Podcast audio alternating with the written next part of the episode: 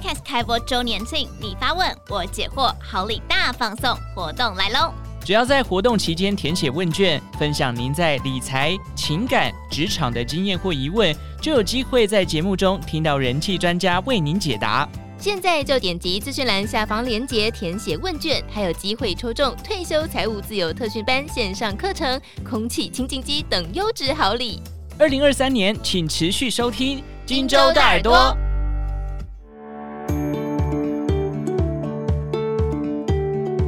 大家早安，欢迎收听 Morning 早安学，我是笑瑜。今天星期三，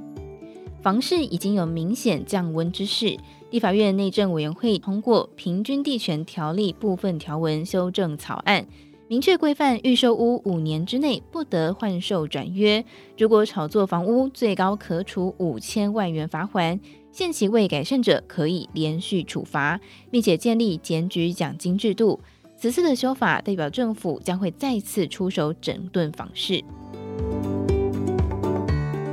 政府再次出手重打炒房。永庆房屋业务总经理叶林奇指出，在未来市场供给量大幅增加、政府整顿预售屋投机炒作之下，未来全台湾预售屋转售量会出现暴增。观察二零二二年十二月份全台预售转售量已经较去年同期大幅增加百分之四十一，整体的预售转售量暴增六千五百件左右。从七大都会区的市场预售屋转售量变化来看，桃园年增百分之七十七点四，台南百分之五十一点六，台北、台中、高雄也有超过四成以上的年增幅。显见平均地权条例的修法，确实让不少投机客担心修法通过之后将会面临转售困难的窘境，因此陆续选择退场，让预售屋出现大量的下车潮。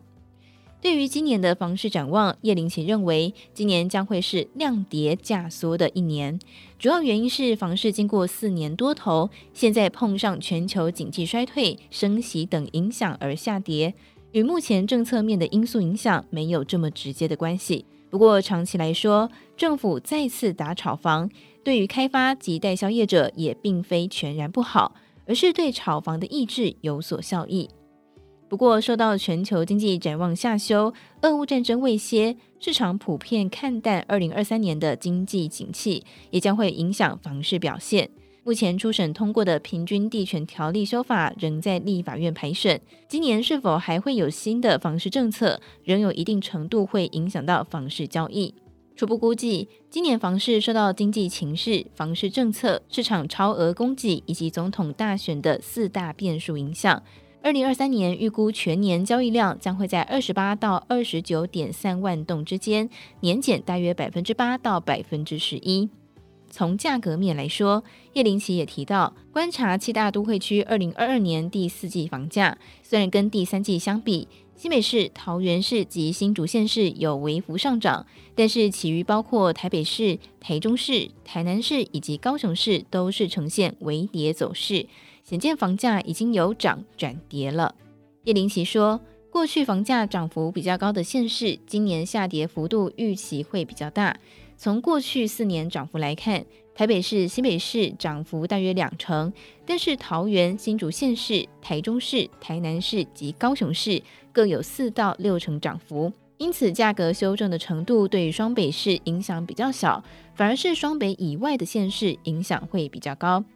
房市预期在未来一年不会太好，政府又抛出了平均地权条例的修法，引起社会议论。